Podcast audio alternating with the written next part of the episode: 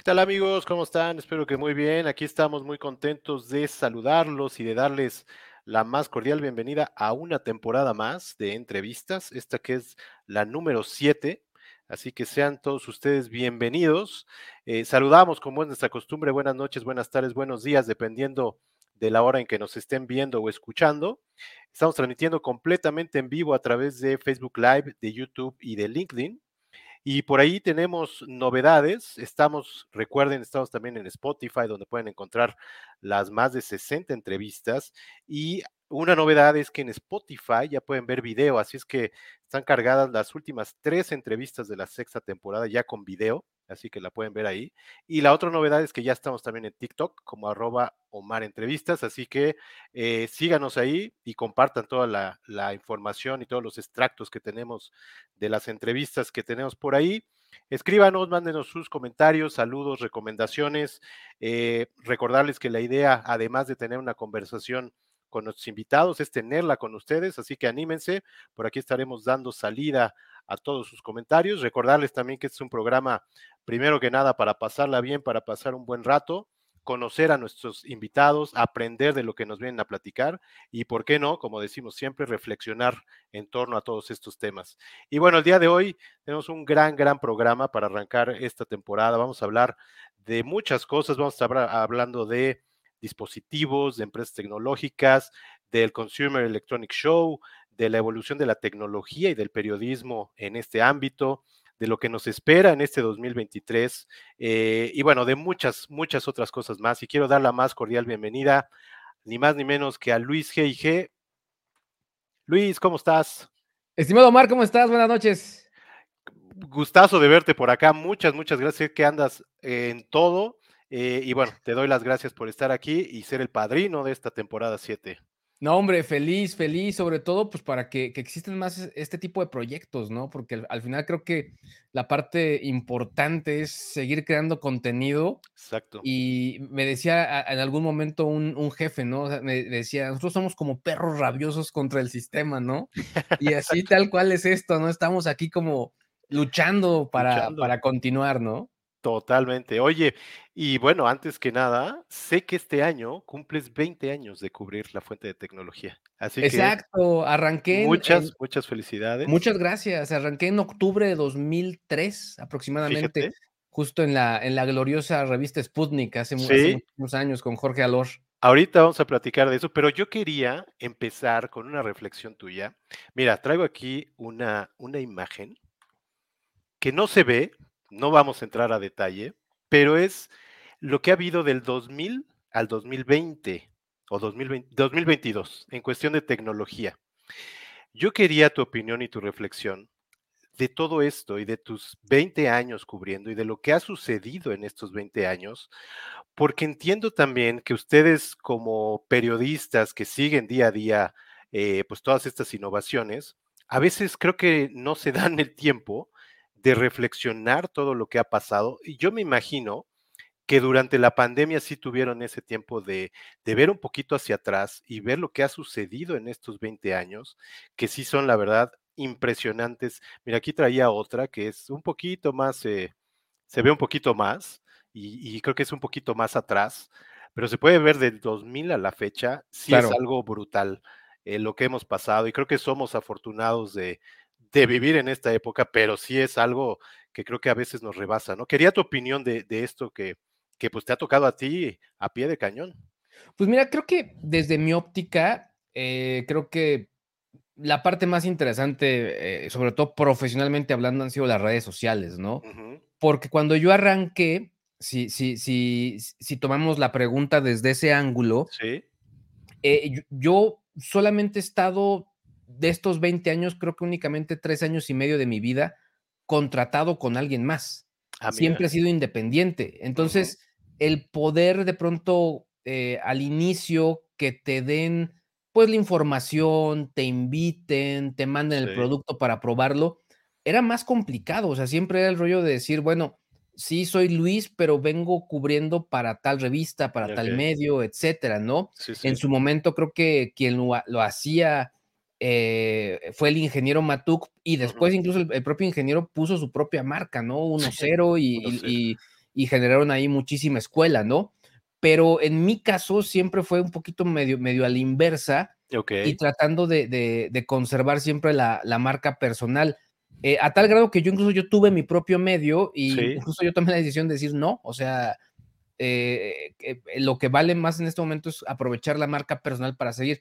Entonces, creo que el tema de las redes sociales fueron muy importantes, sobre todo como para poder seguir generando justo este, este impacto y que no dependas de, una, de, un medio, ¿no? O sea, que, que tú seas tu propio negocio y eso creo que eh, en su momento es de, muchísimo valor. Obviamente hay innovaciones que, que pues valen la pena mencionarlas y obviamente eh, pues que nos cambiaron, eh, estamos hablando del teléfono celular y, cómo se fue modificando, o sea, como este control remoto de la vida digital, pero también vemos otras cosas, ¿no? O sea, creo que el, rollo de, de, cómo la ciencia ficción de pronto se vuelve real, sigue siendo muy, muy emotivo, ¿no? desde mi óptica, siempre la política ha sido no perder la capacidad de asombro.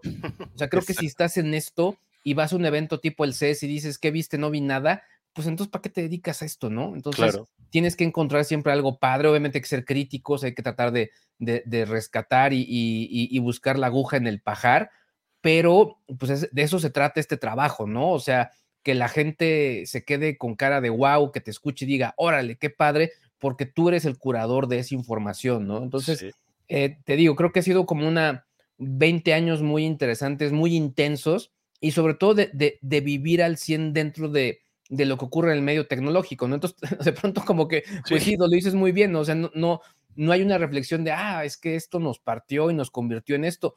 No, porque lo vives día a día, Ustedes lo viven día a día. Y estás así y y, es como interesante también estar tan dentro de esta, de esta, esta fuente. Incluso ustedes lo viven, no sé si decirlo previamente, porque como dices, a veces les comparten información pues de productos que vienen, o el CES que vienen, que son productos que van a venir, etcétera, ¿no? Entonces ustedes están en esa dialéctica de pasado, presente, futuro y viviéndolo sobre todo día con día, ¿no? Sí, sobre todo también creo que hay que entender que, la fuente de tecnología es muy amplia, o sea, no es una sola, ¿no? O sea, está la parte que tiene que ver con negocios, está la parte que tiene que ver con consumo, que es en la que en su mayoría yo estoy mucho más dentro. Está la parte de videojuegos, que, de pronto videojuegos ha crecido mucho en la parte de juego competitivo, eh, obviamente toda la parte que tiene que ver con, con, autos, entonces sí es una fuente muy, muy amplia, ¿eh? O sea, entonces creo que eh, de pronto, pues sí, hay, hay, hay, quien nos ve nada más como a, tú hablas de aparatos y no, o sea, es como que de pronto hay que hablar de demasiadas cosas, ¿no? Sí, totalmente. Estaba echándome un clavado a tus redes sociales y bueno, para atrás todo lo que has cubierto y sí es, ha sido un gran viaje, ¿no? Literalmente un gran viaje. Todo este recorrido, ¿no? De 20 años, sí es, se dice fácil y se dice rápido, pero sí lo que ha pasado y lo que has cubierto. Estaba pensando, y no, no creo que lo tengas, pero ¿cuántos gadgets habrán pasado por tus manos? No lo tienes, ¿verdad? No, no, Bueno, Deberías de tenerlo. El CES, por ejemplo, fue mi, mi CES 18, eh, este. 18. Eh, es, digamos, es un poco el cálculo que, tengo. Eh, en cuanto a gadgets, pues bueno, o sea, o sea, más o menos calcúlale en promedio, porque incluso yendo a la, a la baja, pues tendrían que ser 52 productos al año, uno por semana, más o menos. Eh, y obviamente habrá semanas más cargadas que otras, ¿no? Entonces, más o menos, ese es un poco que sería como, pues, la, reflexión. Estamos hablando de más de mil productos. No, es lo que veía yo, y, y sí, ahí es cuando te empiezas a dar cuenta de todo esto que ha sucedido, que sí es brutal. Eh, y que a veces no lo digerimos, a veces dejamos pasar las cosas y, no nos damos cuenta de lo que ha sucedido y de lo que viene, además, que eso es lo que quiero también hablar un poquito más adelante, de lo que viene, que también es eh, impresionante, ¿no? Lo, que nos espera en este 2023 y más adelante. Totalmente, sí. te iba a proponer, quiero hacer por ahí, lo estaba llamando, tres viajes. Un viaje quiero que lo hagamos de tu carrera, otro viaje quiero que lo hagamos de muy grandes rasgos de lo que ha sido la tecnología en estos 20 años eh, y el otro viaje de justamente lo que va a pasar en este año. Así que quiero arrancar, además de con tu carrera, quiero arrancar con esta imagen, que sé que tú eres de por allá. Exacto. Te quería preguntar, esto está en Guanajuato, ¿verdad? En Guanajuato, así San es. Luis de la Paz, Guanajuato. ¿Qué recuerdos tienes de por allá? Pues la, la verdad es que eh, muchos y, y, muy buenos. O sea, creo que al final yo estuve ahí hasta los 18 años. Hasta los 18. Hasta que terminé la preparatoria. Okay. Eh, caso curioso, yo nací en Querétaro, pero nada más nací okay. ahí. Y okay. después, eh, pues tuvimos, eh, digamos, mi, mi, madre es de allá. Ahí conoció a mi papá, mi papá es de San Luis Potosí, ahí, ahí vivieron pues, todo el tiempo, mi madre sigue allá. Y pues la verdad es que pues, se vivía en su momento muy tranquilos, ¿no? Era como un lugar muy, pues muy retro en el sentido que, que pues había como muchas cosas, pues todavía, o sea, ¿cómo decirlo? O sea, nos llegaba como lo, lo mejor, es decir, o sea, sí de pronto recuerdo que pues las parabólicas o que si el Sí. MTV, o, o sea, todo eso nos llegó, pero era como mucho más pequeñito, de pronto incluso quizá, quizás hasta inocente, ¿no? O sea, mi madre tiene recuerdos de, de bueno, en, en, casa de mi mamá está la televisión con la que ella vio llegar el hombre a, a la luna. Ah, mira. Está ese televisor. Elsa González es, es tu esa, Exactamente, exactamente. Entonces, pues la verdad es que todavía a, a la fecha eh, fui hace un par de, de, meses a San Luis y pues me encuentro a compañeros y, y, y, gente que ahí se quedó. O sea, tradicionalmente la gente regresa a San Luis de la Paz. Okay. En mi caso y en el caso de mi familia, mis hermanos, no, todos nos fuimos ah, eh, fuera y, y, hacer como pues nuestras distintas eh, profesiones, ¿no? Claro, claro. Oye, ¿tu infancia cómo fue? Mira, aquí, ah, bueno, mira, y aquí tenía este recorte que yo no sabía que le dicen ludovicenses. Exacto. Nacidos allá. Exacto, ese es, el, el, ese, ese, ese es tal cual el, el, gentilicio, exactamente. Sí, pues la verdad es que, eh, digamos que esa es como, como la, la, la, manera en la que nos dicen a, a, los que somos de allá. Yo soy tal cual un, un chilango hecho y derecho, porque digo, yo llegué acá y sí, tal cual me, me identifico con la rola de Alex Lora. Oye, y, y, bueno, aquí traía estas, mira, aquí estás, ya desde, desde pequeño. Ahí con el gadget en la mano. Con el gadget en la mano. ¿Cómo fue tu infancia y, y desde cuándo te empezó a interesar? ¿Eras del el clásico niño que desarmaba las cosas? No tanto, porque yo, yo por ejemplo, yo no fui ingeniero, yo, yo soy comunicólogo. Eres comunicólogo, ¿verdad? Eh, en su momento, cuando decidí que estudiar, fue, eh, recuerdo que en la preparatoria, en mi cuarto semestre, hice un, pues, un, como un video, un intento de documental sobre la okay. energía solar. Ah, Entonces de ahí un poco me generó como este rollo de qué estudiar, ¿no? Entonces había una opción de estudiar ingeniería física, ingeniería química. Ah, mira. Eh, todo detonado por ese video, ¿no? Okay. Pero entonces dije, bueno, ¿qué me gustó más? ¿La información recabada, lo que vi, lo que aprendí o e, el proceso de hacerlo? Proceso. Y dije, no, el proceso. Y tal cual de ahí decidí estudiar. Eh, y, y, un poco, eh, la verdad es que siempre tuve mucha facilidad para los aparatos. Mi hermano, el mayor, él sí es ingeniero. Okay. Y eh, él sí me, digamos que él, él, siempre estuvo muy, muy clavado en eso. Entonces era como verlo, él sí, cómo desarmaba las cosas, cómo las rearmaban, etcétera, etcétera, etcétera. Mi mamá es, es como la galletera de la casa. ¿Ah, sí? O sea, eh, mi mamá fue la que contrató internet cuando pues nadie en, en, en, San Luis tenía eh, internet. Eh, fuera la que llevaba pues los teléfonos en su momento inalámbricos, eh, la que compraba ese tipo de tecnologías. Y mi papá, eh, él siempre fue como, podemos decir que fue como el primer emprendedor que conocí. O sea, él empezó a vender discos de acetato en San Luis la Paz cuando nadie lo hacía. Mira. Y posteriormente, cuando fue eh, esta pues boom de las importaciones por ahí de la década de los 90, él empezó a importar y a vender mucha electrónica. Okay. Entonces, pues ahí estábamos nosotros medio probando los productos antes de que ah, llegara el cliente Entonces, sí, para poder explicarle cómo funcionaban, ¿no? Entonces, siempre tuve esa facilidad como por los aparatos. Desde muy niño coleccioné relojes Casio. O sea, pues ah, ahorita mira. que fue todo de, tan de moda. Tan de moda. Eh, entonces, yo siempre tuve, tengo mi colección de relojes Casio. Y. Eh, que te regalaron el de calculadora hace poco, ¿no? Claro, exacto. Ten, ten, tengo, tengo varios de esos pero lo, lo, lo, que sí es un hecho es que yo, por ejemplo, me chutaba todos los manuales okay. para aprender a utilizarlos, o sea, los leía completitos para poderlos usar. Entonces, te digo, siempre hubo como ese, como esa... ese entendimiento de cómo funcionaban los aparatos y caso curioso, pues al final son, son procesos que se replican, o sea, que a la fecha como el, el, el que si presionas A y suceda B, pues de pronto pruebas una bocina y, son procesos muy similares. Por eso como que siempre me dio esa facilidad, ¿no? Mira, y hace poco publicaste una foto de que te remitía a tu infancia. Exacto. que yo también la jugué, era Exacto. fútbol americano, ¿no? Sí, Mattel, eso creo que era, ¿no? En Mattel, esta la de tener por acá. Aquí está justo. Ah, mira. Aquí está. Ahí la tienes. ¿De colección? Exacto. No, bueno. Sí, esta, por ejemplo, eh, caso curioso, esta se la prestaron a mi hermano.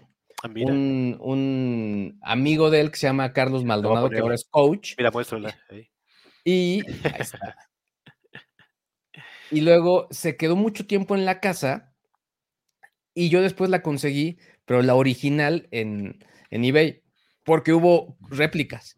Ah, hubo réplicas. Y la rehicieron, pero esta ah, sí es de las originales de aquella época. Con su pila cuadrada, ¿no? Exacto, que de hecho no tiene la tapa, por ejemplo, esta. Ah, mira.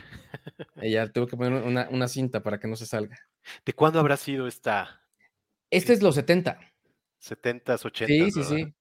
Sí, sí, sí. Fíjate. Y mira ahora cómo ha evolucionado. Exacto, exacto. Nada más un poquito. Exacto, y, funciona, de hecho. Mira, me acuerdo todavía del sonidito. Sí, exacto. Oye, mira, aquí tengo un par de fotos nada más para. Mira, ¿te gustaba la batería? Sigo tocando la batería. tocando la batería? Sí, esa batería todavía está en casa de mi madre, pero sí sigo tocando la batería. Muy mal, pero bueno. Muy mal. pero la música te gusta desde siempre, ¿va? Mucho. Tuve, tuve un par de bandas y sí, siempre, siempre como que fue mi, mi gusto. De hecho, para también como de, de haber estudiado comunicación, era el rollo como de hacer videoclips en su momento, ¿no? Era como lo que me llamaba mucho la atención. ¿Cómo se llamaban tus bandas? Una se llamaba Mosca Dragón. Otra se llamaba Betty Botox. Ok. ¿Y qué tocaban? ¿Rock? ¿Punk? Rock, siempre fue rock y siempre fue como un rollo como, incluso ya en las últimas, la última era como un rollo mucho más electrónico, consecuencias, un rollo ahí como medio kinking, cosas así. ¿Y sigues tocando Sí, la verdad es que ya no tanto como antes, ya más bien como para desestresarme, pero pues sí, te digo, porque al final también tener una batería siempre es un tema, porque dónde la pones, para que no se escuche, para que no moleste, es un, es un tema ahí estar ahí. Sí, sí. Y aquí tengo una más, mira, esta creo que es de la universidad. Exactamente, exactamente. Estabas a unos años ya de empezar este, a cubrir y a toda esta historia de periodismo, ¿no? Exacto, ahí en el, en el campus Querétaro, que de hecho muchos de nosotros estábamos como más, mucho más enfocados al cine. Ah, mira. Y, varios, eh, aunque pues el TEC no se caracterizaba mucho como por ese enfoque y menos en ese momento, eh, pues varios se, metieron o, a la parte documentales, o sea, a la parte de producción, o a, hacer como mucho más video quizá corporativo en su momento, que era como lo más, quizá lo más realista, eh, yo, de hecho, llegué aquí por. mi primer trabajo fue una telenovela. Ah. Eh, sí, se llamaba Ladrón de Corazones, ahí ¿Cómo crees? dirigida por Walter Duener. Y al final fue para descubrir que no era lo que yo quería hacer. Pero bueno, sirvió de algo. Exacto. ¿Pero era cuando estabas estudiando o no, ya saliendo? Salí, fue mi primer trabajo. Yo salgo en diciembre de 2001. De 2001. Eh, no, 2002. Y después el siguiente año hice un cortometraje más, ya de manera independiente. Y terminando el cortometraje, fue que encontré ese trabajo y me vine para acá a, México. Fue acá en la Ciudad de México. Fue acá en Ciudad de México, sí. Mira, ¿y ese cortometraje de qué era? El, primero se llama San Juan Aparicio, que es de un pueblo donde no hay eh, hombres. Que de hecho yo tengo la teoría que alguien de esa producción, de la producción de las Aparicio, vio nuestro cortometraje. Ah, mira. Y se volaron el nombre. Tengo la teoría. O sea, no, no, no, no puedo culpar ni decir. No lo puedes confirmar. pero es demasiado, es demasiada coincidencia. Mira. Y el otro cortometraje se llama Ni de Día, actúa Luis Felipe Tobar.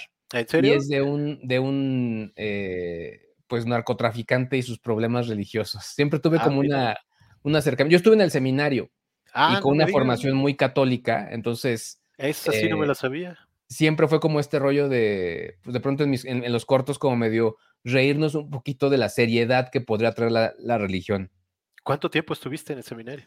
Poco, estuve como, como un año, era un seminario menor, o sea, yo estuve, estaba en segundo de secundaria, entonces pues sí, o sea, pero pues me tocó estudiar latín como idioma, griego como idioma, entonces tal cual, no como etimología, tal cual fue como el, tal cual, como... el idioma, ¿no? ¿Y qué te llevó a, a meterte al, Pues la verdad es que en, su momento, pues sí, o sea, como que me, me, latió, dije, pues bueno, no estaría mal, como que sentí ahí lo que, lo que se suelen llamar la vocación y dije, pues bueno, va. llamado.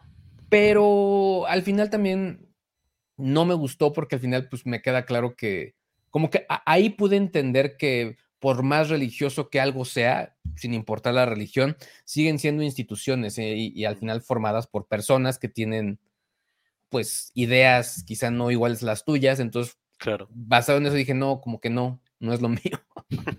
y también me salió. Pero bueno, te sirvió, de algo sirve, ¿no? Exacto, para ser cortos. Exacto. De hecho, era de, eh, de hecho, era un seminario de legionarios. ah, ¿en serio? Sí, sí, sí. Mira. ¿Y estuviste cuánto? Un año, un año. Un año. Sí. Bueno, pero un añito. Mira, esa sí no me la sabía, no la, no la agarré en toda mi investigación. Pero qué bueno que lo, que lo comentas. Y bueno, siguiendo con ese viaje, aquí es donde empieza tu viaje ya en, temas de, periodismo, ¿no? De, tecnología. Platícanos cómo llegas a Sputnik, cómo llegas con Jorge Alor. Este, que bueno, a partir de ahí despega todo, ¿no?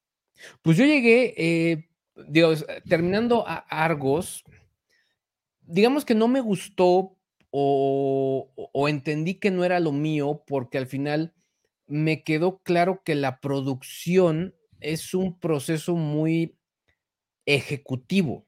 O sea, hay que ejecutar lo que otros ya crearon. No, que, no, quiere decir que ese proceso no sea creativo, porque al final el que haya una escenografía, el que haya un vestuario, implica un proceso creativo previo. Y obviamente el director conjunta todo. Sin embargo, ya al momento de estar en set, el proceso es más ejecutivo. Hay que ejecutar las ideas que se planearon. Y un poco lo que me quedó claro es que yo quería hacer algo más creativo. Más creativo.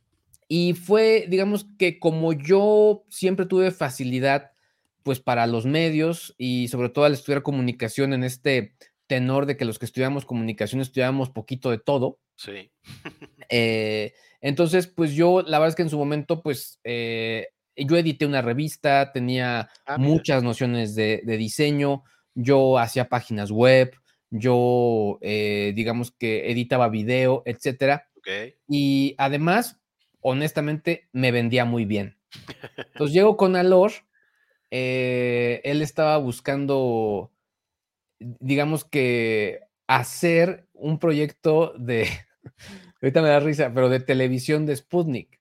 Ah, mira. Entonces, pues yo me vendo muy bien y me contrata. Me dice, pues es que yo veo que contigo puedo hacer muchas cosas. Ok. tú eras fan de la revista, ¿no? Yo era fan de la revista. Pero pues honestamente, pues por más que tenga eso, tenía cero experiencia. O sea, tenía seis meses de experiencia laboral. Eh, entonces, por más que, que tengas ganas y que tengas algo de conocimiento, pues también estas carreras son de contactos y conocer gente y, contratar y entender cómo funciona. Y no tenía ni idea. Entonces, pues eh, eh, digamos que al cabo como de dos meses, Alor me dice, pues no, como que no, no está funcionando, no avanzamos nada, pero me dijo, no te desanimes, me caes muy bien y está por irse el, webmaster. Ah, Entonces, si te interesa, te puedes quedar. Y me quedé. Y ahí, obviamente, pues tenía yo contacto con los editores y yo le decía a los editores, oye, me quiero quedar, pero me quiero ir al otro lado, a la parte de a la revista. Hasta que llegó en su momento Jonathan Hernández y él fue el que me dio la ¿Ah, oportunidad para que yo me quedara ya en la revista y dejara la parte web. Ok. Entonces ah, ya ahí me quedé y, y, ahí digamos que estuve en Sputnik como año y medio aproximadamente y después de ahí me fui a como una especie de freelance exclusivo a Grupo Expansión. Sí. Entonces en ese momento en Expansión había tres personas que hablábamos de tecnología y yo era el único que hablaba de consumo. Ok. Mira, Entonces, aquí están tus tarjetas. De, ahí están mis tarjetas, exactamente. Entonces, después de Sputnik, te vas a. Sí, pero, pero, pero, ojo, ahí fue freelance. Tuve freelance para expansión Ok. un buen rato. Yo creo que fue como, híjole, yo creo que fueron como dos años, dos años y medio, ah, hasta que ya por fin me contratan. Ok. Como, como editor y me volvió a pasar lo mismo que me pasó con Argos.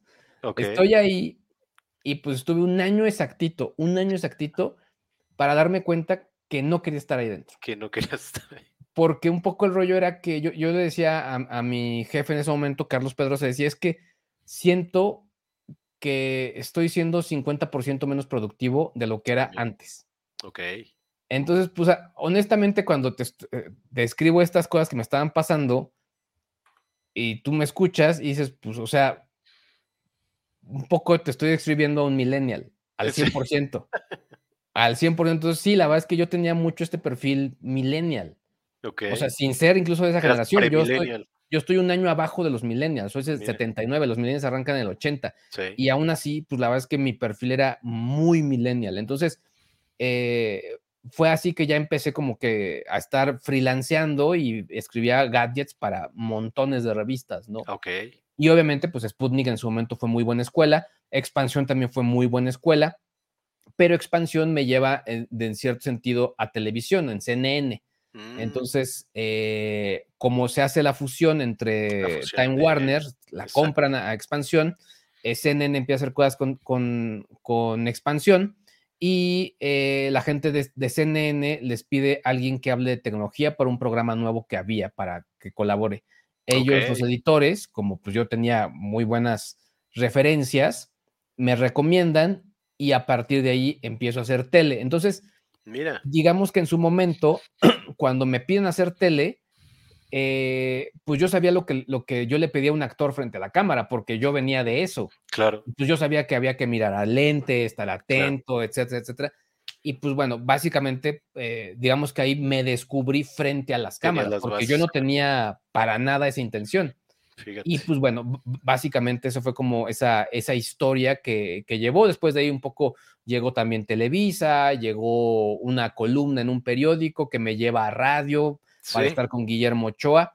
¿Qué es esta columna, no? esa columna, exactamente. ¿En dónde era? Era en un periódico que se llamaba El Centro de Notmusa. Mm, ok. Sí, el diseño es muy parecido a todo lo de Notmusa, pero no sabía cuál era. Sí, tal cual, tenía ahí esa, esa columna, que de hecho, pues la verdad es que, pues yo, o sea, si haces la referencia, pues yo estaba muy chavo, pero tenía muchos, no muchos años, pero sí muchas revistas. Yo colaboraba en ese momento como para 12 revistas. ¿En serio? Y hacía gadgets para cada una de ellas. Entonces me buscan y le digo a la editora, es que yo no quiero hacer más gadgets, yo quiero una columna. y me la dio. Mira. De hecho, la historia de que diga ahí Luis G eh, a mí ya me empezaban a decir G desde Sputnik. Ok. Pero pues siempre fue Luis González y González, Luis González y González. Y cuando de pronto me llama, me dan la columna y me, me, habla la editora y me dice, oye, es que tengo un problema. ¿Cuál es? No cabe tu nombre. Por en el diseño de la, de, la, de la columna no cabe. ¿Qué hago? Te quería poner solo un González. Me, quería poner Luis González. Le dije, no, jamás, porque si tú abres el directorio telefónico, que bueno, seguramente ahí está arrumbado, puedes ver la cantidad de Luis González que existen. Entonces dije, no, no, no, yo, buscaba algo, algo que me identificara y le dije, ponle Luis G&G. Entonces, desde ahí ya empieza como a acuñarse Luis G&G, me lee Guillermo Ochoa, me lleva a radio y me presenta como Luis G&G. Y ahí. Ahí tal ¿Él Te, ¿Él te llamó? ¿Te llamó su producción? Él me llamó. Sí, sí, sí. Porque me leyó, me leyó una columna donde yo hablaba de unos. Yo, pues yo viajaba a Querétaro cada ocho días aproximadamente, cada quince. Había fallecido por ahí mi papá. Me ah, parece que sí, ya era por esas fechas. Entonces eh, iba, iba muy, muy, muy, muy seguido, ¿no? A, Querétaro y a San Luis. Pero el punto importante es que empezaba a ver como los primeros camiones que tenían Wi-Fi.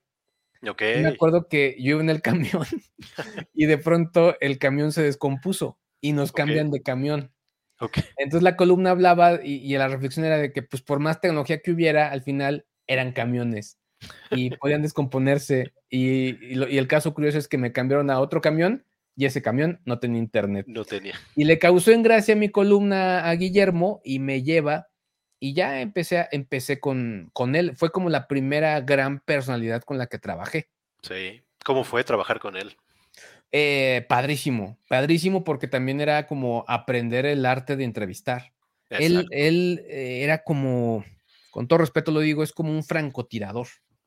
Porque quizá el arte de entrevistar tiene que ver no únicamente con conocer el tema, tiene que ver con cómo lees a la persona que está enfrente y saber qué le preguntas. Y Guillermo era un experto o es un experto haciendo preguntas. Entonces, de pronto, si un tema le hacía clic, empezaba como, como su cerebro a, a, elucubrar y se ponía como una posición incluso hasta como que de águila, como que se acercaba y ¡pam! Le empezaba con las preguntas, pa, pa, pa. Era impresionante.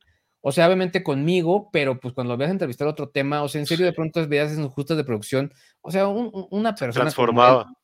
no, sobre todo la cantidad de años en el medio.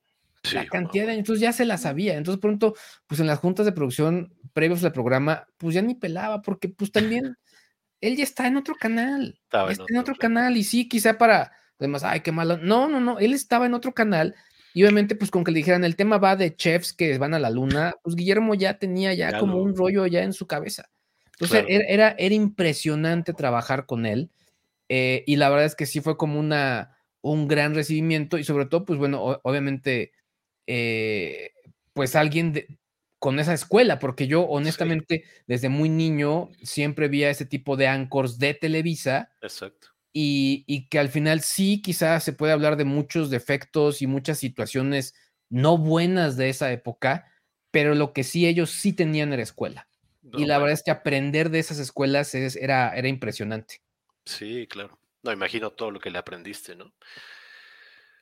Todo lo que le has de haber aprendido eh, a una personalidad como esa. ¿Cuánto tiempo estuviste con él? sí fue un buen rato con Guillermo, porque de hecho Guillermo también, o sea, con todo el colmillo del mundo, yo voy para hablar de libros electrónicos. Ah, mira. Entonces me entrevista, bla, bla, bla, y me dice, oye, ¿y qué tal si la próxima semana vienes y me hablas ahora de este otro tema? O sea, ya ahí mismo, me, o sea, al aire me comprometió a ir. Ok. Porque ya estaba cada semana. Mira. Entonces, eh, sí me aventé, yo creo que con Guillermo como unos dos años más o menos. No, bueno.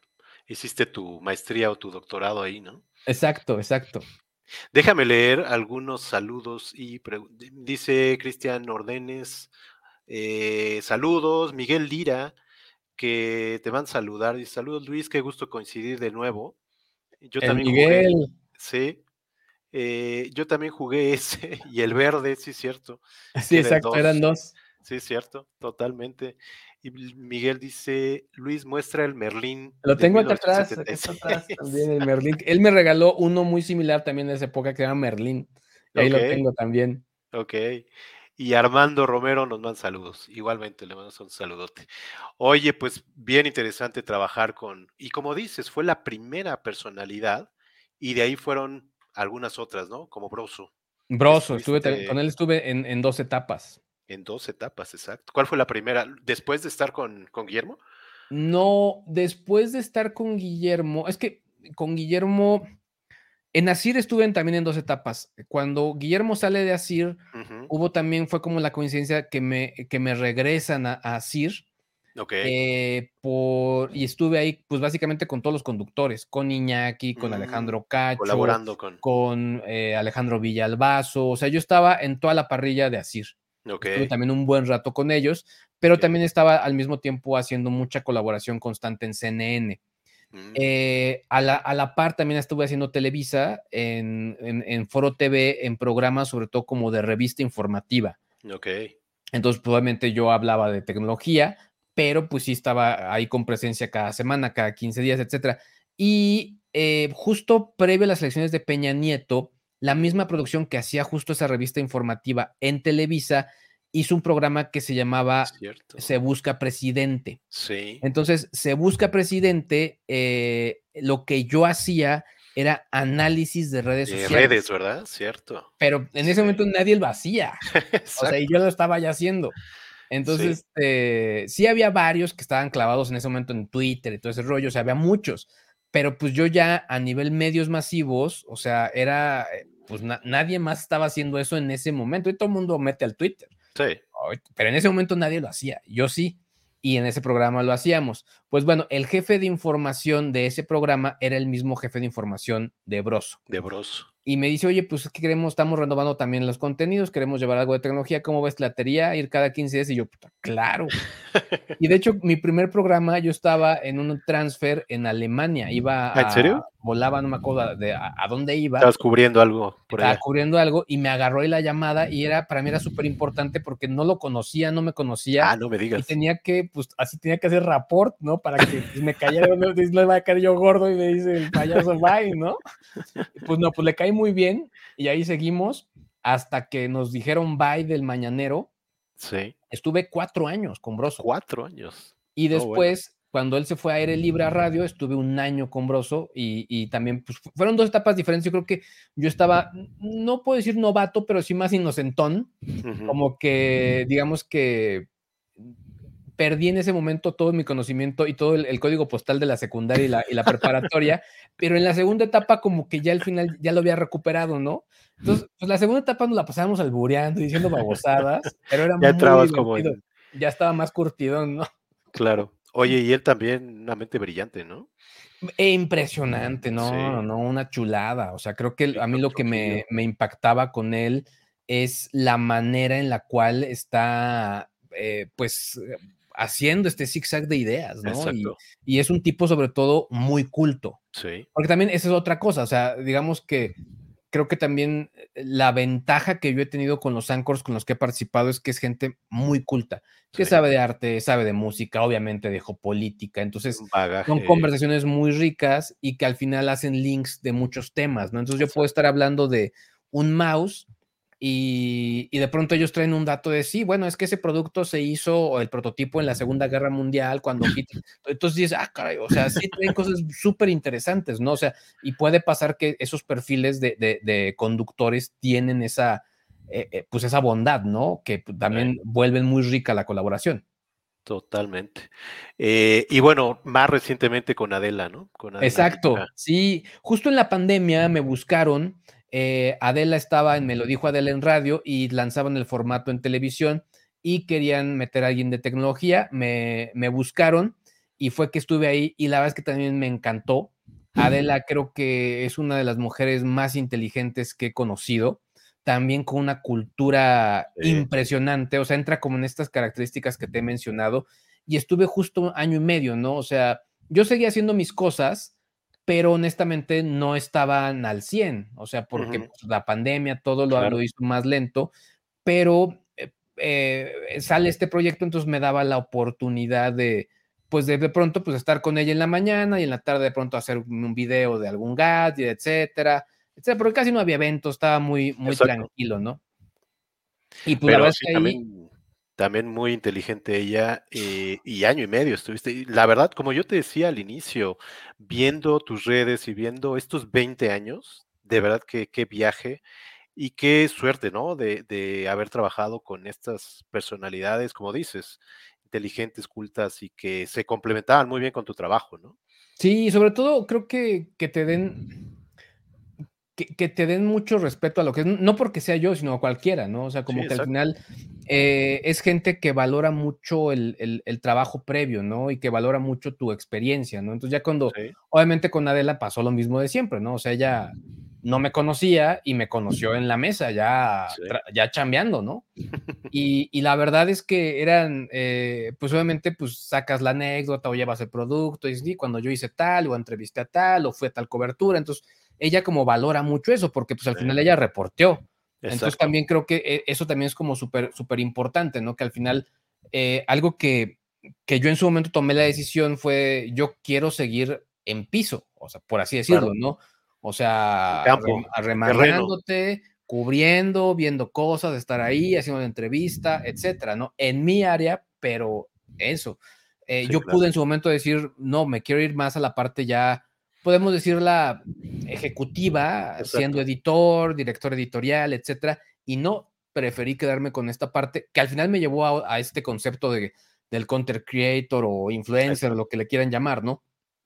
Pero fue la decisión que tomé y ellos valoran mucho ese, pues esa experiencia, ¿no? De, de, estar tanto tiempo, pues, pues sí, arrastrando el lápiz, eh, dándole al teclado, etcétera.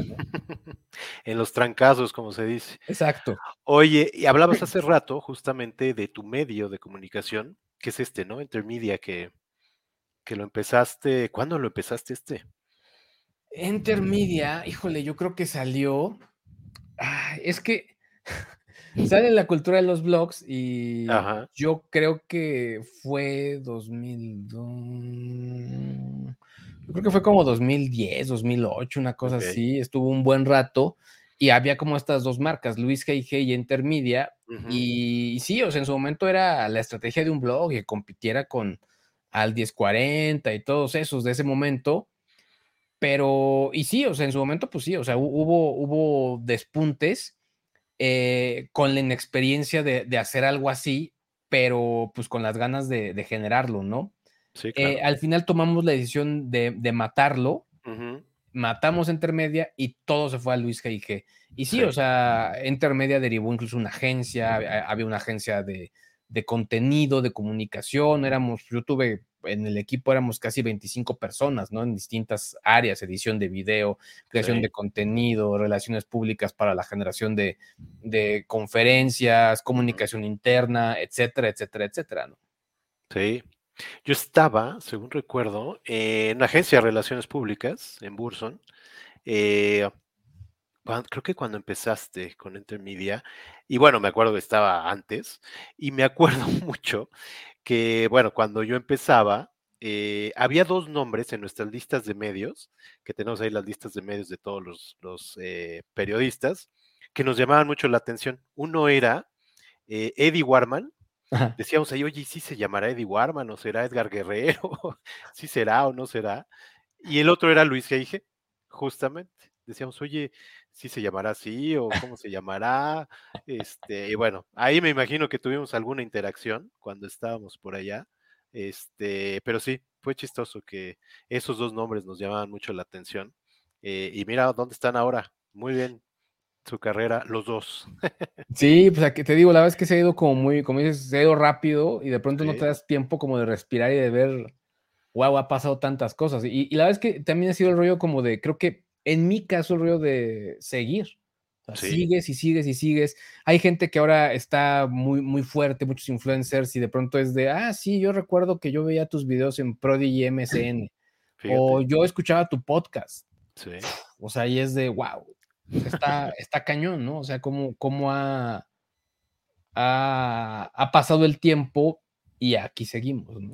Creado una escuela, ¿no? Sí, bueno, quizá, quizá en mi caso, digo, yo, yo no lo puedo como decir así, porque al final, eh, pues no sé, mucho ha sido como conmigo y, no ha sido como tanto hacer eh, muchos equipos grandes, ¿no? Pero sí te puedo decir que al final sí ha sido como, pues quizá eh, estar aquí y, y, pues un poco dar cuenta, ¿no? También creo que mi ejercicio, y, yo hacía la reflexión, mucho de mi ejercicio periodístico fue también probar ese tipo de plataformas, porque en su momento el hablar de un podcast era la nota o de un streaming era la nota, porque lo veas como un formato. Entonces, yo experimenté con streamings, podcasts, eh, transmisiones, ediciones de contenido desde teléfonos, todo. Todo. Todo, pero siempre fue con este feeling de experimentarlo. Sí, claro. de, de ver cómo funcionaba para quizá después emitir un comentario. Eh, entonces también por eso, o sea, si ves mi canal, mi canal va, yo creo que va por el video número 2000 o algo por el estilo. Ok. Y, pues también va casi, también lleva casi 10 años, ¿no? La plataforma del podcast actual, que es más viejo, también va por 10 años. Entonces, pero todo fue como en, su momento mucha experimentación eh, y, por eso también el tema de continuidad nunca hubo, ¿no? Porque eh, e, era, era otro objetivo en ese momento. Ahora sí, o sea, tal cual la continuidad es, la, es, el mantra, ¿no? Es de todos los días, mismo formato, etcétera, etcétera, porque también pues yo ya tuve otros aprendizajes y, es, un poco replicarlos. Claro. Y ese espíritu de curiosidad creo que es el que pues tiene la fuente de, de tecnología, ¿no? Justo ese estar viendo innovaciones y sobre todo, como bien dices tú, experimentándolas, no tanto solo viéndolas, sino ya estando viendo para qué sí, para qué no, y justo para transmitirlo a las audiencias, ¿no? Sí, tenemos la fortuna de probar los juguetes de los grandes. Y ese es, un gran privilegio, la verdad. Sí. Y como diría eh, Peter Parker, o bueno, el, tío Ben, es este, un, gran poder requiere una enorme responsabilidad. Responsabilidad, totalmente. Hoy, siguiendo con este viaje, aquí me encontré esta foto Sí. de uno de tus primeros, creo que no es, creo que es 2009, no veo. Es 2009, no fue el primero, pero. ¿Cuál fue tu primero? ¿2005? Pues es que yo, si yo empecé en 2000, en 2003, ese primer CES obviamente no fui. Yo creo que mi primer CES fue 2004. ¿2004? Sí. Yo traía por acá, déjame ver si es este. es 2009.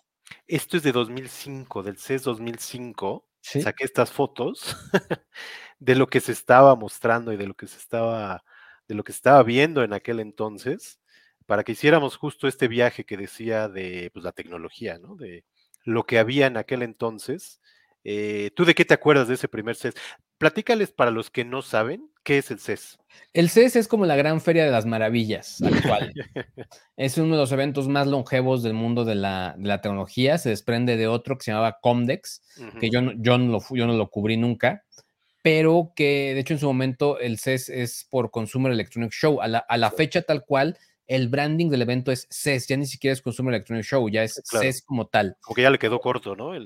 Pues ya más bien como que en el registro tal cual así está, está registrado ya ni siquiera como una, una, definición o algo por el estilo, ¿no? una, sigla.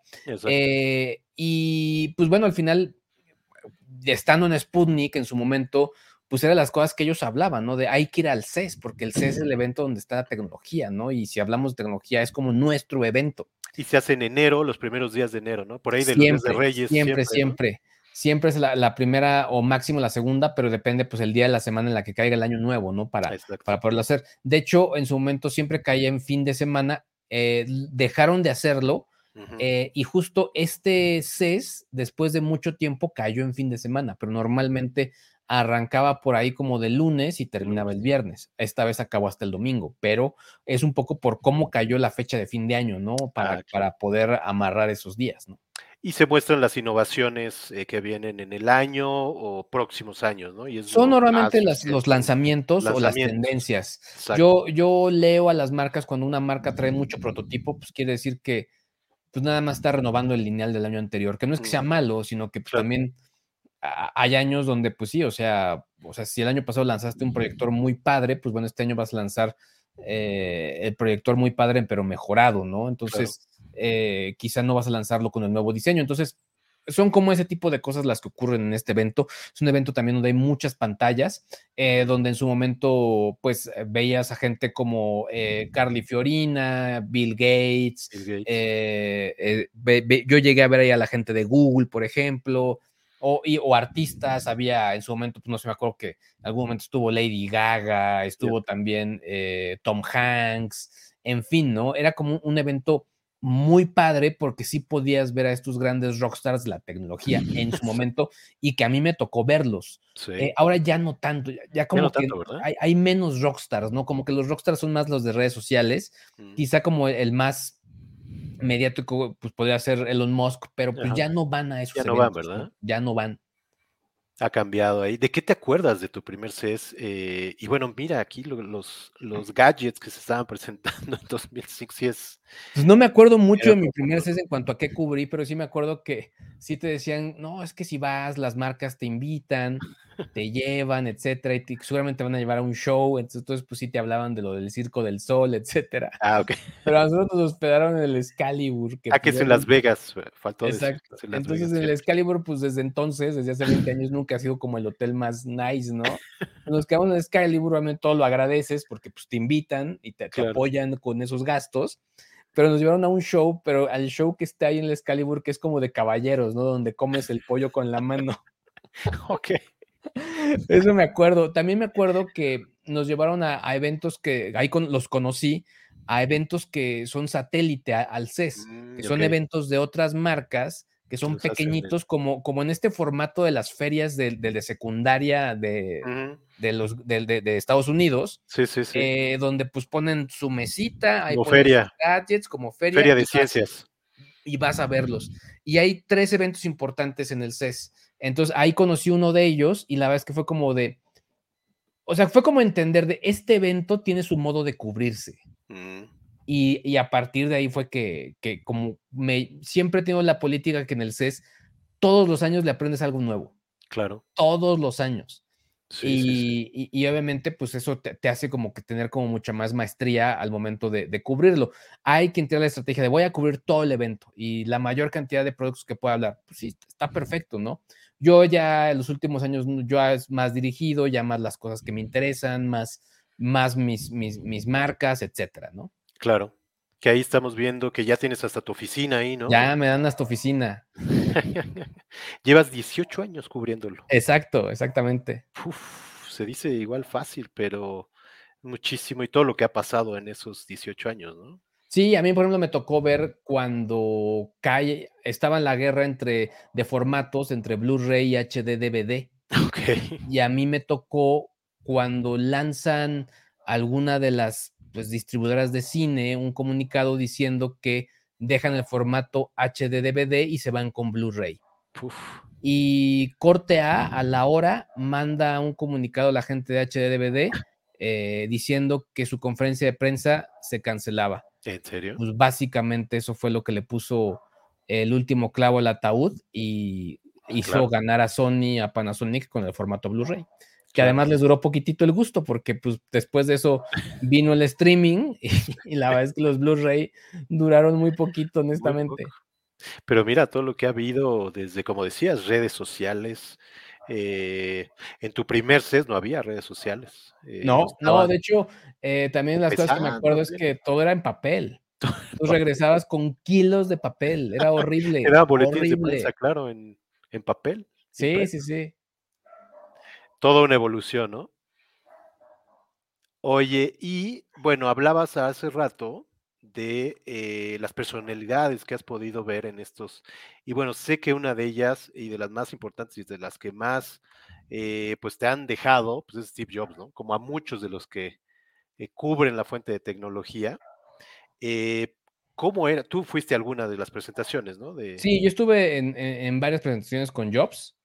Y sí era más que un pues, eh, ¿no? Pues la, verdad es que creo que la maestría que tenía para. Eh, pues un poco.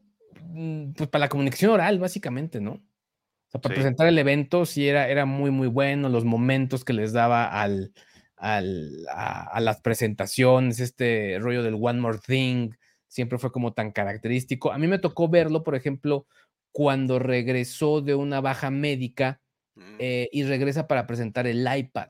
Ok. Eh, eh, ahí, por ejemplo, yo también aprendí, y eso por Jonathan Hernández, pues la manera más factible siempre de estar hasta adelante en los eventos. Ok, ¿por Y honestamente, o sea, son muy pocos los eventos donde nunca estoy, donde no estoy hasta adelante, o sea, porque pues ya me sé mover en esos auditorios y en, en, qué fila tienes que meter para que te toque hasta adelante. Y la verdad es que pues casi siempre lo logro. Mira. Y, ahí pues no fue la excepción, o sea, estábamos hasta adelante y era ver a, Jobs muy orgulloso presentando a, este producto que era pues el iPad y que él estaba muy confiado, de esto y obviamente lo digo después de leer y de entrevistar a Walter Isaacson, que fue su biógrafo, eh, porque era un evento o era un producto que él le tenía mucha fe. Y por eso mismo invitó a ex ejecutivos de Apple como Bosniak, a la plana mayor de la, del board de Apple.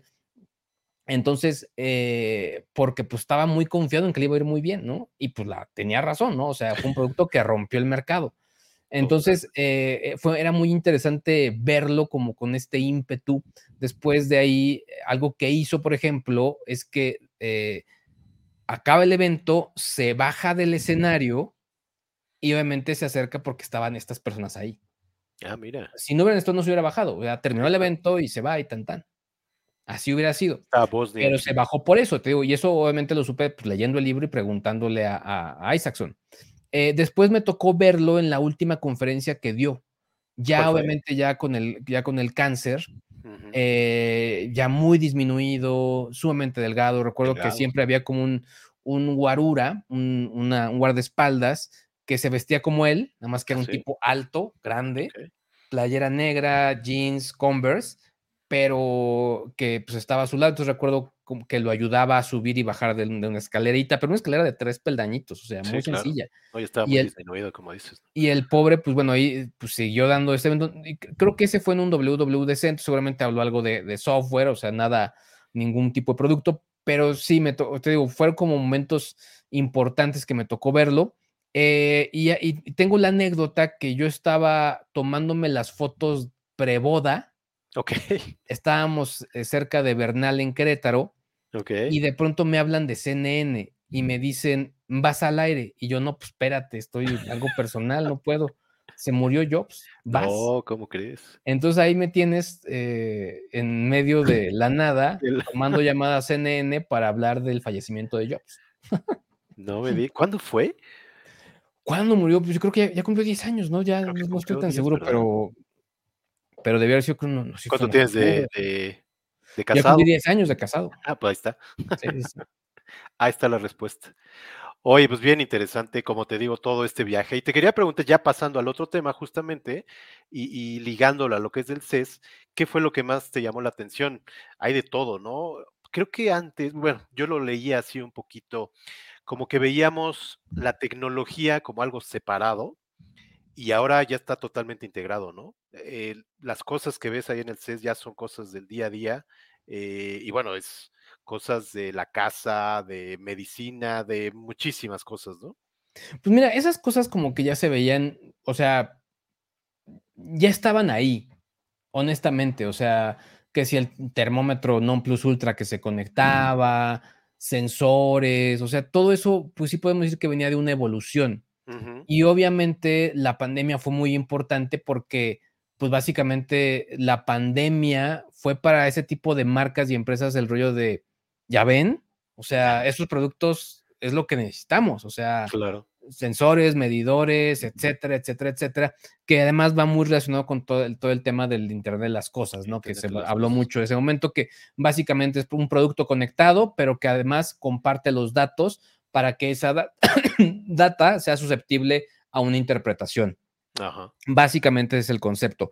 Pero bueno, el, el, el rollo acá que a mí me impresionó en este CES es que, como te digo, en este evento ves mucho prototipo, pero de pronto sí ves mucho prototipo como de, ah, pues está bonito, pero pues quién sabe si lo vayan a hacer. Y lo trae una empresa. Es decir, traigo el prototipo de los, eh, no sé, eh, la lámpara que funciona con agua de sal. Hay una babosada, ¿no? sí, sí, sí. Pero es un poco, es, esa pues empresa trae eso. A mí lo que me impresionó es que vi varias empresas con productos que yo veía en películas o en series. por ejemplo, me tocó ver eh, varias empresas que estaban ya proponiendo trajes ápticos. ¿Qué son esos? Chalecos que te los pones, que se conectan y que si tú estás jugando, por ejemplo, un Street Fighter y alguien le da un golpe, son esos. Los saqué justo de tu canal, Si alguien le da un golpe, al, al, pues al personaje, lo vas a sentir tú también. Lo sientes, ¿verdad?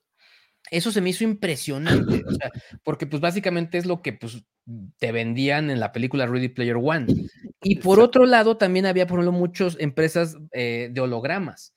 O mediante una solución basado en aspas, que te da como ese feeling del holograma, pero pues que dices, órale, sí se ve bien padre, o sea, sí es un holograma, o sea, al final, o sea, tal cual el objetivo es, está, está logrado, ¿no? Eso, e, eso estuvo muy, muy padre. Mucho lente de realidad aumentada, pero yo, honestamente, este rollo del visor enorme, pesado, yo creo que ese no tiene futuro.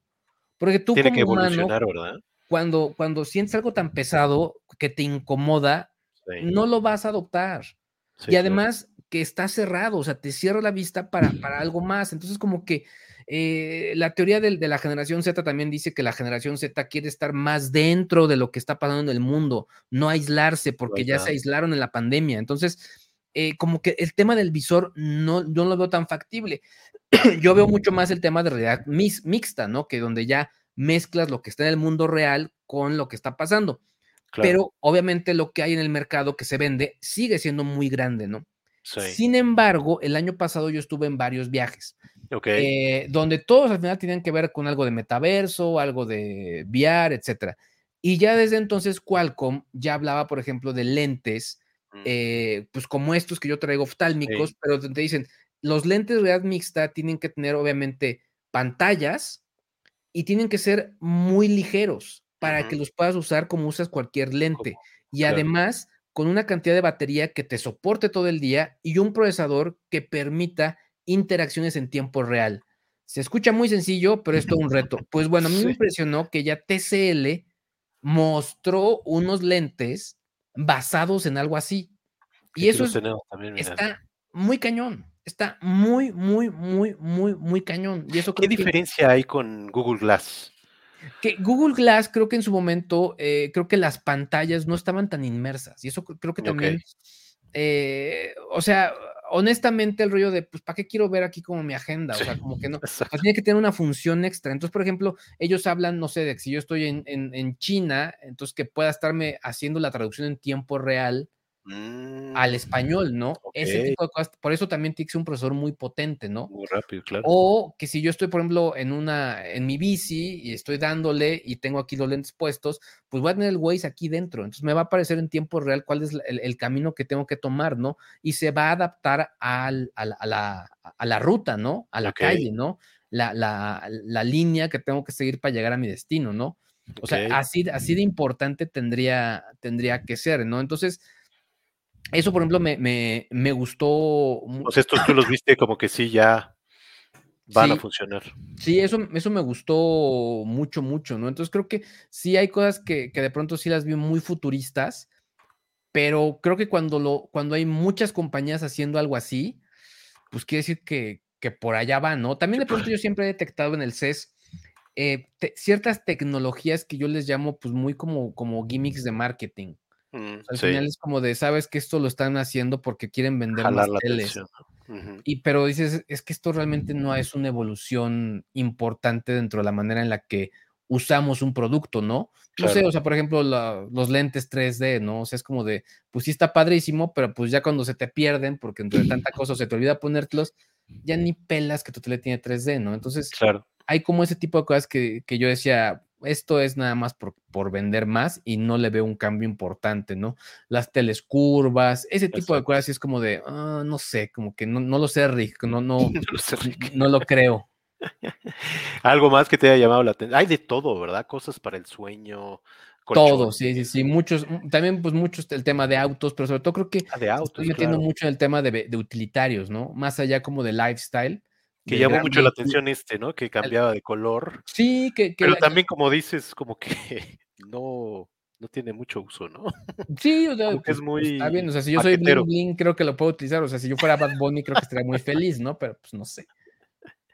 Pero sí, como decíamos antes de entrar al aire, también eh, la parte de autos ha, crecido muchísimo, ¿no? En el CES. Sí, mucho, mucho. De hecho, creo que, pues sí, se vuelve como un evento importante para eso, pero sobre todo no para hablar de torques, sino para hablar de eh, autónomos, combustibles alternos, eh, nuevas motorizaciones, infraestructuras adentro del vehículo, o sea, como ese tipo de cosas creo que está interesante. Claro. Oye, autos autónomos, eh, ¿cuándo crees tú que, que pudieran llegar? Pues creo que también, ya, ya, en este momento hay muchas tecnologías que tienen que pasar por, por las manos de los congresos para que puedan ejecutarse, ¿no? O sea, y creo que aquí mientras siga habiendo como accidentes tan importantes, pues no la vamos a ver al 100% de esa tecnología, se tienen que meter a reglamentarlo, ¿no? O sea, como en su momento hubo pues que reglamentar cómo, cómo tenía que conducirse un vehículo, pues creo que eso es también como, como, como importante, ¿no? Entonces, entonces creo que, pues no sé, cosas como la inteligencia artificial, como el chat GPT, todo ese tipo de cosas, pues bueno, creo que se van a tener que reglamentar para que el uso sea público y que, haya como reglas de hasta aquí no puedes pasarte, ¿no? Claro. Leía yo en algún momento justo esto que decías de los autos autónomos, que más bien son sistemas, no es que sea un auto eh, individual, sino que tiene que ser todo un sistema incluso con los eh, semáforos, con los otros coches para que justo pues no sí, hay, una, hay, una, sincronía. exacto.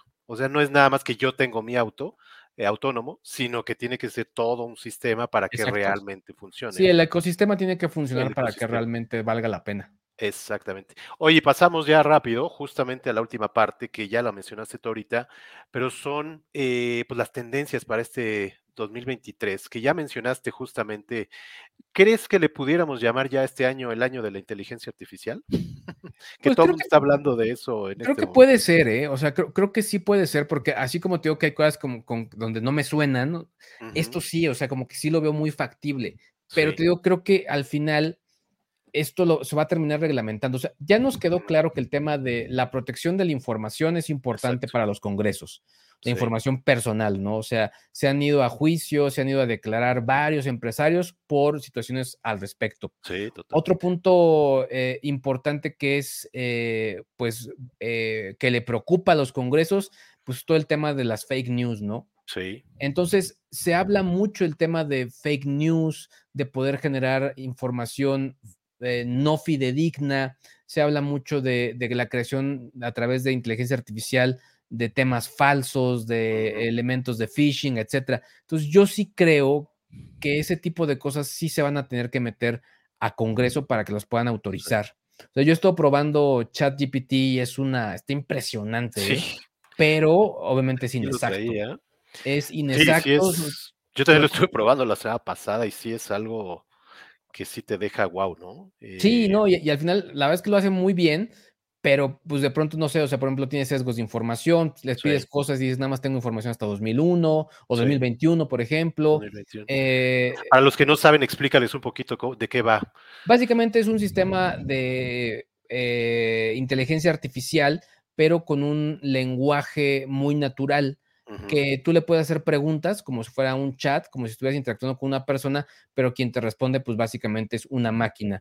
Eh, yo lo que les decía es que imagínate que tienes la encarta de los años 90 y le preguntas cosas a la encarta, ¿no? Si le dices, oye, ¿cuándo se hizo la Torre Eiffel? Y te va a responder.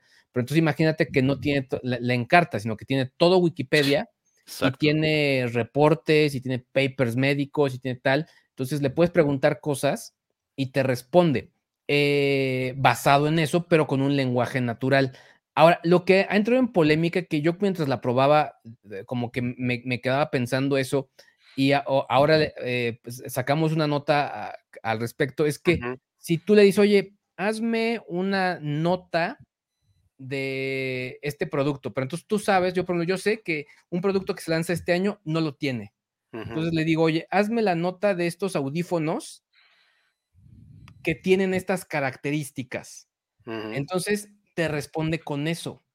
Pero a mí lo que yo me quedaba en duda es, bueno, si yo le puse que estos audífonos tienen esas características, ¿eso que lo puse lo está aprendiendo o no? pues ah, bueno, la gente de Amazon tiene el feeling de que sí, que sí lo está aprendiendo. Entonces ellos le dicen, oye, hazme una aplicación basada en esta información y utiliza tal lenguaje pues bueno, esa información que le diste para que hiciera la aplicación, pues como que están dando a entender que sí se la queda el sistema. Que, se lo, que lo está aprendiendo, como que lo está aprendiendo. Entonces, eso a mí es un poco lo que me, lo que me impresionó. Yo le, estaba haciendo unas preguntas de algo de economía, era, pero era muy específico. imagínate que le estaba preguntando, eh, eh, estoy en un ejemplo, la economía del Real Madrid. Ok. Entonces le preguntaba otras cosas de otros equipos y me seguía hablando basado en la información del Real Madrid. Del Real Madrid. Entonces se quedó clavado. Entonces tuve que cerrar ese chat y abrir otro, preguntar lo mismo para que no se ciclara en la información que yo le había dado. Entonces, te digo que me, genera ese tipo de cosas. Por lo mismo, vuelvo a repetir, creo que esas cosas se tienen que ya reglamentar. Claro. Porque de lo contrario, pues bueno, va a ser, o sea, cualquiera la puede usar y cualquiera lo podría utilizar para algo, pues, indebido, ¿no? Lo que al final es un prototipo, ¿no? Y como dices, está aprendiendo. Eh, y es, y ahí, ahí, lo dicen, ¿no? Cuando entras, dicen esto es, eh, pues creo que lo dicen tal cual, es un prototipo, este, y te da ahí algunos disclaimers, etcétera, etcétera. Lo que leía es, es eso que dices tú justamente, de a dónde puede llegar esto, eh, y como bien dices, esto se tiene que reglamentar por todo lo que implica, ¿no? Sí, está, está cañón. O sea, dice acá, por ejemplo, Liliana Benítez que le da, le da temor. Y sí, o sea, sí suena a Terminator, honestamente. Sí. es que como dices, además de que te contesta, creo que también lo interesante y, lo pues innovador, vamos a llamarlo así, es que crea cosas nuevas. Eh, tú le dices, yo le, yo le decía, haz un poema de la película de Pulp Fiction y lo creó. Lo creó en cinco, en 10 segundos ya lo tenías y además te crea varios. Tú le das ahí las opciones y te va creando. Está cañón. No sé cuántos sean, pero yo vi cuando menos tres. Yo le pregunté qué tengo que hacer para volverme rico y no, no es como que no, no me dio una respuesta muy clara.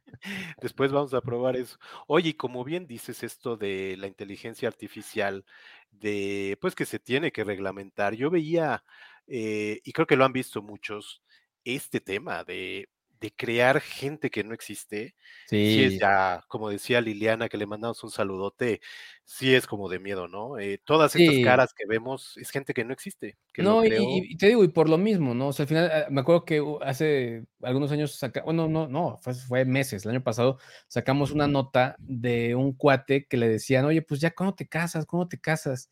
Entonces, este, pues para que lo dejaran de molestar, se creó una novia con inteligencia artificial. Sí. Entonces, pues sí, o sea, todo eso va a suceder y se puede hacer, o sea, es real, se puede hacer. Por lo tanto, pues lo que no quieren es que de pronto salga una inteligencia artificial hablando como Joe Biden, como escribe Joe Biden, como habla Joe Biden, diciendo mensajes que no diría Joe Biden. Sí, eso es lo que no quieren, por eso se va a reglamentar. Es así de simple que ya está el deepfake, ¿no? Eh, este... sí, pero esto, pero esto en serio ya es, o sea, si el deepfake te impresionaba, esto ya es con esteroides, está, está cañón. Y lo, y lo, que está cañón es que sea en tan corto tiempo.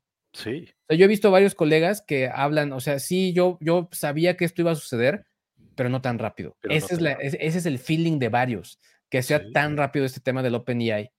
Sí, esto que dices, y, mucha gente pues así lo ve y lo dice desde hace mucho, de, va pegado con la tecnología de que varios eh, pues tipos de trabajo van a dejar de existir. Yo viendo esto, yo creo que sí. Y uno de los que veía es este de los modelos. Esta es una, una mujer que no existe. Sí, es un buen punto. Y pues yo creo que pues en algún momento pues ya no vas a necesitar modelos lo vas a crear tú y ya tienes ahí la ropa y lo creas tú. Por ejemplo, yo creo, como dices, que se tiene que reglamentar. Decían que, por ejemplo, que, sería la solución perfecta o, o, la venganza de Dorian Gray. O sea, por ejemplo, decían, o sea, podríamos seguir teniendo películas con Bruce Willis. Exacto. La verdad. Bueno, y la verdad es que lo, vemos, por ejemplo, con lo que lo están haciendo con Mandalorian. Sí. Con Luke Skywalker. O sea, o sea, o por ejemplo, la, la voz de Darth Vader va a continuar y, la van a hacer por inteligencia artificial. De hecho, hubo una polémica porque hay una página ahí que donde puedes crear voces con las voces de los de, pues, de, artistas de doblaje, ¿no? Para que te mande un mensaje Homero o Bard, etcétera. Entonces ellos decían, es que esto sabemos que nos va a quitar el trabajo en algún punto. Sí, claro. Pero es mi voz la que están utilizando, por lo tanto me tienen que pagar derechos. Y pues tienen toda la razón. Claro. Es que como dices, eh, para reglamentarlo, creo que sí, te tienes que meter muy a fondo por todas las implicaciones que tiene que a veces ni siquiera te das cuenta, ¿no? Sí, totalmente. Hoy aquí dice Liliana que está impresionada, creo que con este, dice, pronto tendremos que probar que somos seres humanos. Ya lo estamos probando cuando te dicen no eres un robot. Sí, pero, hace poco veía un meme de un, de un se llama o algo así. Que decía eh, selecciona a, no sé, era la, última cena, entonces selecciona a aquel apóstol que, o a, todos los apóstoles que no traicionaron a Cristo. Pues, o sea, ya va a ser como ese tipo de cosas para que demuestres que eres humano. Que eres humano. Oye, y rápido, me, imagino, eh, tú ahorita nos dirás, este tema del metaverso, pues también se va a potenciar este año, me imagino, ¿no? Sí, pero yo, o sea. ¿Cómo lo ves tú? Yo creo que el tema de metaverso tiene varias vertientes. Una de ellas es esto, como los mundos virtuales, lo que está proponiendo Mark Zuckerberg, que yo honestamente no le voy tanto a eso porque lo veo demasiado en, el tema gamer. Ajá. Pues yo no creo que sea lo único. O sea, creo que el rollo de avatares sí, pero creo que el avatar dentro de tus redes sociales, para que a ese avatar le puedas comprar, no sé, o sea, que te vayas a una tienda, te vayas a Gucci compres una playera, una camisa, etcétera, pero que de regalo o extra pagues 5 dólares extra para que la misma camisa que compraste en físico la, compres en ah, virtual para tu avatar. Eso sí puede existir, pero ya de meterte algo así, o sea, no es que no vaya a existir, yo más bien lo que creo es no va a ser el todo. Yo le apuesto más a lo que las empresas llaman el gemelo digital que es básicamente que a través de esta inmersión se puedan crear modelos exactos, por ejemplo, de un nuevo auto de Fórmula 1 Mm. Y que en lugar de estar experimentando con el prototipo real, puedas experimentar con el prototipo digital para que hagas ahí la prueba y que de esa manera los costos de ejecución se disminuyan porque estás disminuyendo los errores en, vivo. Entonces yo le voy mucho más a eso porque se ha demostrado en vehículos, con arquitectura, incluso hasta en temas médicos. Entonces, yo le veo mucho más a, esa aplicación de, temas metaversicos. Entonces, digo, eh, no es quizá me equivoco, pero, creo que eh, cerrarnos como este tema de, ah, eh, me voy a meter a Second Life.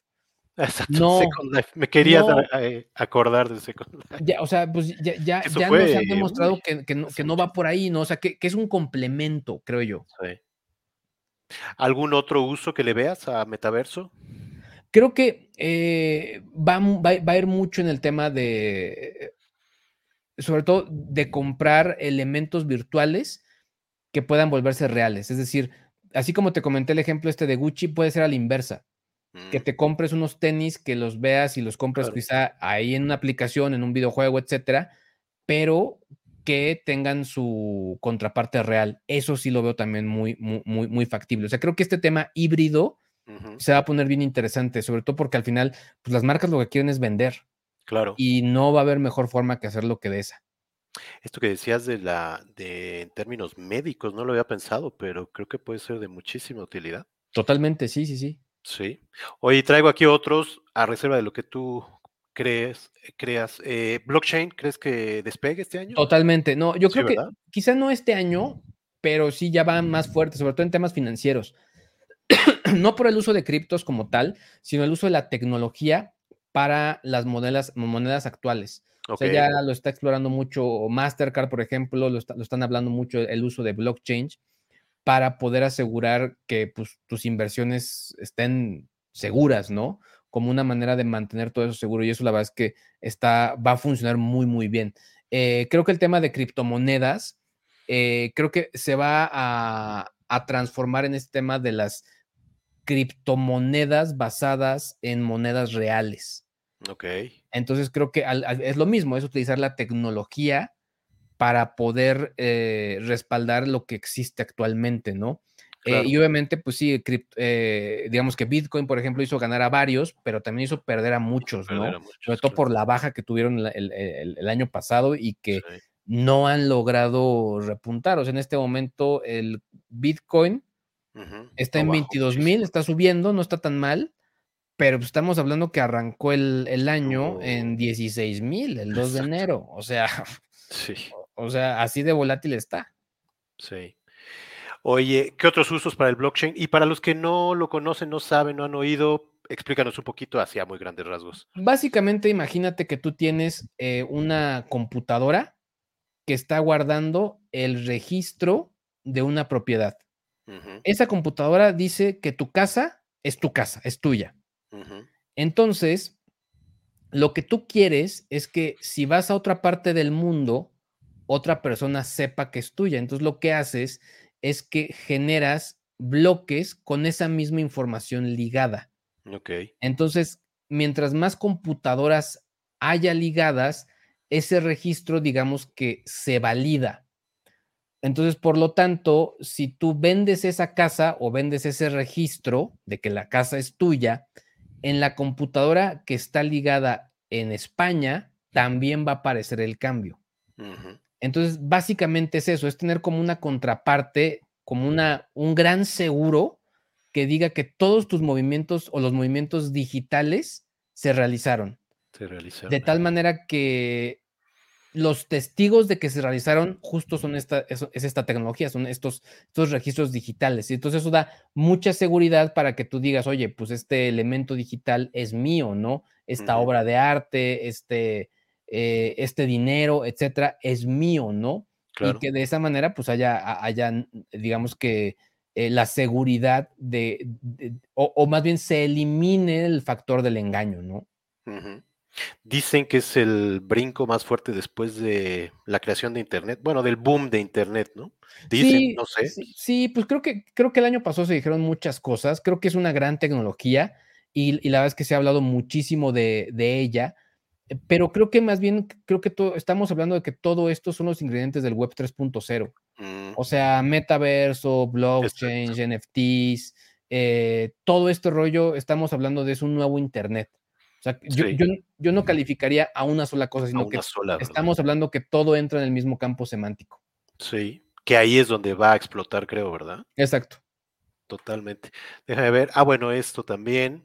Eh, ¿Qué tanto crees que este año la nanotecnología pues yo creo que eh, a esto lo vamos a ver mucho más en el tema médico, ¿no? O sea, creo que ahí obviamente pues eh, va, mucho más ligado con todo esto y creo que también estará mucho más ligado también al tema de inteligencia artificial también, ¿no? sobre todo para que esto pueda suceder. Creo que son cosas que ya se están dando, que se han generado y que al final, pues bueno, la, prueba máxima fue la vacuna, ¿no? La de COVID-19, que obviamente, pues bueno, se tuvieron que hacer los estudios nanotecnológicos para poderla generar con esa velocidad. Entonces creo que es algo también que ya creo que lo vamos a ver muy natural desde mi óptica. Sí. Y como bien decías hace rato, el Internet de las Cosas, que ya venía, pero también creo que va a, explotar en eh, este año y los que mm. siguen, ¿no? Desde mi óptica con el Internet de las Cosas es que, me voy a explicar, pero nos vamos a olvidar de eso. Exacto. Te voy a decir por qué, porque ya está tan aquí cierto. que ya ni siquiera lo tienes que explicar, lo estamos viviendo, tal cual. O sea, ya se están conectando todo ya, o sea, al final... Danos dos ejemplos así, de como dices que ya lo estamos... No, o sea, tal cual, o sea, por ejemplo, el, hecho de, que suene el timbre y tengas un timbre virtual y que aparezca la notificación en tu teléfono. Exacto. O sea, es, es, así de simple, o sea, es como de, ya está ahí. Sí. Donde nos vamos a acordar de que es Internet of Things es cuando no tengamos internet y se nos caiga. Ahí te vas a acordar, es de, ah, caray, ¿cómo le hago, no? Algo tiene que haber para, para asegurar todo, pues claro, porque de por sí ahora ya estamos, eh, pues, eh, viviendo en el Internet. Exacto. Cuando sea todo eso, claro, debe haber algo que lo proteja, ¿no? Completamente, completamente. Estaba viendo esta, esta estadística de dónde está y como bien dices, pues ya está en todas partes. Eh, y eso, e, eso me gustó, de que ya nos vamos a olvidar prácticamente de él, ¿no? Porque está, estamos conviviendo eh, pues día a día.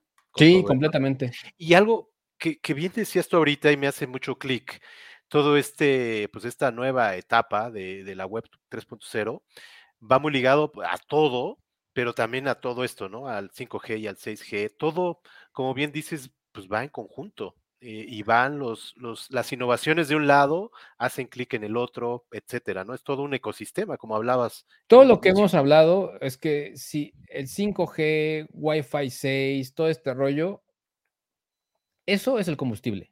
Exacto. Si no hay este combustible, no va a jalar nada. Eso es la parte interesante. Y sobre, y sobre todo es, ¿por qué queremos un Internet tan veloz para que no haya lags? Para que cuando yo le dé clic desde acá, sea inmediato y al mismo tiempo allá contigo. eso es. Entonces ahí ya es donde se ve la revolución médica, se ve realmente trabajos a distancia, se ve realmente el que puedas tener como esta, estos conceptos de realidad aumentada. O sea, justo en el tema de realidad mixta, o sea, se sigue hablando de latencia, de que sea, o sea, de que lo que yo estoy viendo en mis pantallas, que al parecer es mi realidad, no tenga latencia y que sea inmediato. Que Parece muy obvio, pero no, o sea, sí, realmente tiene que ver con esta velocidad de procesamiento, eh, tanto en la nube, que requiere 5G, requiere todo este Internet, como los procesadores que alimentan y que son el cerebro y el corazón de los gadgets. Claro, total. Eso de que son el combustible, pues es totalmente. ¿Algo más que veas para este año que no hayamos mencionado? Pues yo creo que, que vamos a seguir hablando de los videojuegos. Sobre todo creo que el videojuego competitivo. Yo no soy tan, tan clavado en eso, pero me queda claro que, están ahí, ¿eh? o sea, que siguen siendo todo un boom. El hecho de, es muy interesante, le explicaba un poco a mi esposa el rollo de, pues es que la gente va a grandes foros a ver cómo juegan. O sea, es, impresionante, o sea, porque lo pude haber estado, lo podría ver en streaming, pero pues vas a, la, a, la, sala, al estadio, al estadio, a ver cómo juegan. Eso está, eso está padre, o sea, creo que va a, va a terminar como de volverse mainstream y eso también está, está muy cool.